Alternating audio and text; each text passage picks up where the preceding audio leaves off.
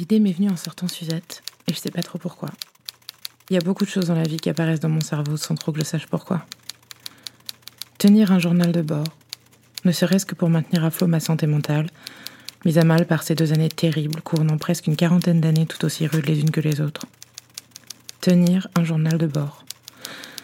Ne serait-ce que comme une bouteille à la mer à des gens, histoire de dire qu'on est tous dans la même galère. On est tous et toutes taillés dans la même toile. Tenir un journal de bord pour tenir. Juste tenir. Aujourd'hui était un jour sans. Jour de règle, troisième du nom. Horrible. Horrible depuis trois semaines, ovulation de la mort, SPM de compétition et maintenant monstre du diable. Je déteste mon corps et je suis au bord de la crise dysphorique à chaque instant. La lutte pour la maintenir à bonne distance est constante et je peux pas dire que ça se passe bien. J'ai mal dormi encore. Il y a trois jours, j'ai réveillé ma mère avec une de ses terreurs nocturnes. Putain de trauma. Je suis en colère. Je suis tellement en colère contre tous ces connards et ces sournoises et les cicatrices qu'elles m'ont laissées. Je suis en colère d'être toujours en convalescence psy et d'emmerder mes parents avec ça. Colère, colère, colère. Je suis en colère aussi parce que ce matin, je découvre qu'un mec a abusé de ma gentillesse encore une fois. Il a prétendu soutenir mon travail, a reçu un gage de ma part, puis a retiré son soutien, gage en poche. C'était insubstantiel à l'échelle de l'univers, mais j'en peux quand même plus de ce genre d'enflure. Les ordinaires comme les particulières, J'en peux plus de devoir partager cette planète avec eux. J'en peux plus qu'on me demande de porter la charge mentale d'anticiper leur malhonnêteté, leur cupidité et leur mesquinerie. Aujourd'hui, c'était une journée de lutte. De lutte pour choisir le vivant. J'ai emmené Suzette en balade à travers l'hiver, et j'ai trouvé du réconfort dans le brouillard et les arbres givrés. Je me suis rappelé Fantasia et les jolies délicates petites fées qui glacent le lac en patinant dessus. Il faisait froid et ça m'a fait du bien. J'aime le froid. C'est contenant le froid. Si je pouvais, j'irais vivre dans un endroit où il fait froid tout le temps, comme quand j'habitais à Londres. Passé 18 degrés, j'ai juste envie de mourir. On dirait que j'exagère comme ça, mais non. Avoir chaud me colle de l'anxiété à balle. Hyperesthésie, overload sensoriel, bienvenue sur le spectre. Aujourd'hui était une lutte, et pas parce qu'il y avait le meeting des camarades à Nantes. J'ai pas pu regarder. J'avais passé la journée à pleurer par intermittence, la crise d'angoisse au bord de la peau. J'étais pas prête à ressentir des émotions, quelles qu'elles soient. J'ai vu passer des tweets, et déjà c'était trop. Quand j'overload, toutes les émotions sont dans le même panier, bonnes ou mauvaises. Un peu comme quand tu mélanges toutes les couleurs de pâte à modeler et que tu te retrouves avec un gros blob marron dégueulasse, and there's no turning back. Avant, j'aurais bypassé sa fois mille. Je me serais raisonnée, je me serais forcée. Mais quelques années de thérapie et de pleine conscience plus tard, I know better. Du coup, J'estimais, avec le steam le plus familier, concret et gratifiant à m'apporter. J'ai cuit du riz japonais pour faire des maquis. La cuisine, c'est que du sûr. Tu chauffes de l'eau, elle bout. Si tu mets du riz dans de l'eau qui bout, il cuit. Si tu le roules dans des feuilles d'algues, tu mangeras des bouchées délicieuses trempées dans la sauce soja. J'adore la sauce soja.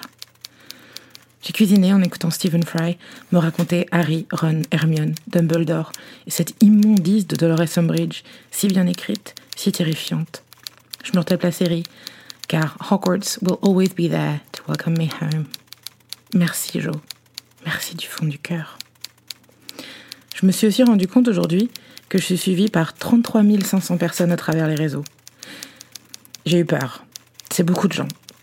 Si j'avais tous ces gens en face de moi d'un coup, je pense que je saurais pas gérer. C'est beaucoup de gens. Après, j'ai multiplié ces gens par trois. Car si chacune de ces personnes participait à mon Patreon à hauteur du prix de départ de 3 euros par mois, on lèverait mensuellement la somme de 100 500 euros. C'est beaucoup de sous.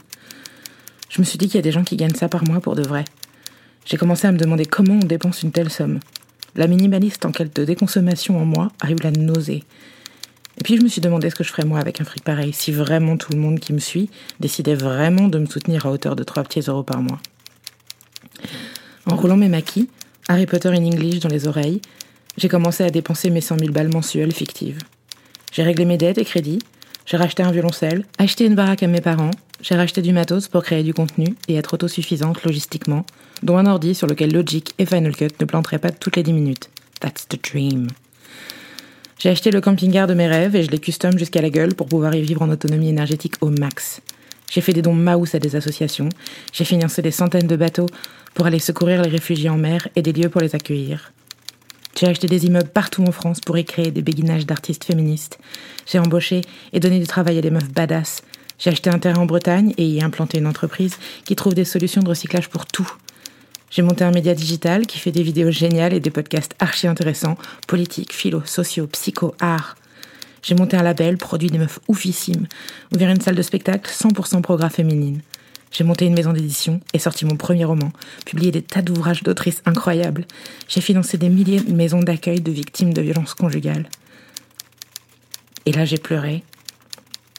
Je me suis rappelé que les gens qui avaient 100 000 balles par mois, ils n'étaient pas dans le même mood que moi, à vouloir vivre en minimaliste dans un van, à dépenser le moins possible et avoir le plus petit impact écologique sur la planète, et utiliser tous leurs sous pour réparer le monde.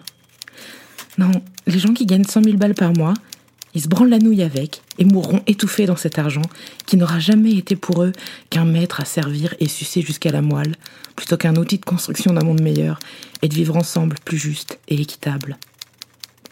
Dégoût. Je ressens. J'ai pleuré au téléphone avec mon chéri parce que j'arrivais pas à passer outre cette journée, mutique dans mes larmes et donc en plus culpabilisant de gâcher notre temps précieux. J'ai raccroché, j'ai croisé deux trois tweets et j'ai pleuré d'entendre le Méluche parler de la terre, de la mer et de l'espace dans des petits extraits de son discours, me rendant compte simultanément du paysage politique terrorisant en face de nous. Les ultralibéraux sans âme à la solde du capital, la droite raciste, les néo-nazis, la gauche molle, la primaire populaire, comprend de sondage lobbyiste qui sort du bois sur ses intentions, les cocos qui perdent pied sous l'éboulement Roussel, la grande guilde des bourgeois qui bandent devant la fiction Taubira. Dégoût. Je ressens. J'ai pleuré parce que les gens et leur bassesse me mettent en colère. J'ai pleuré parce que je suis triste, que le monde meurt chaque jour un peu plus, comme moi. J'ai pleuré parce que j'ai peur pour l'avenir. J'ai pleuré parce que je suis fatiguée de ces angoisses incessantes. Surcharge, shutdown, jour sans. Mais bon, les maquis étaient délicieux. Au moins il y a eu ça. Et ma Suzette.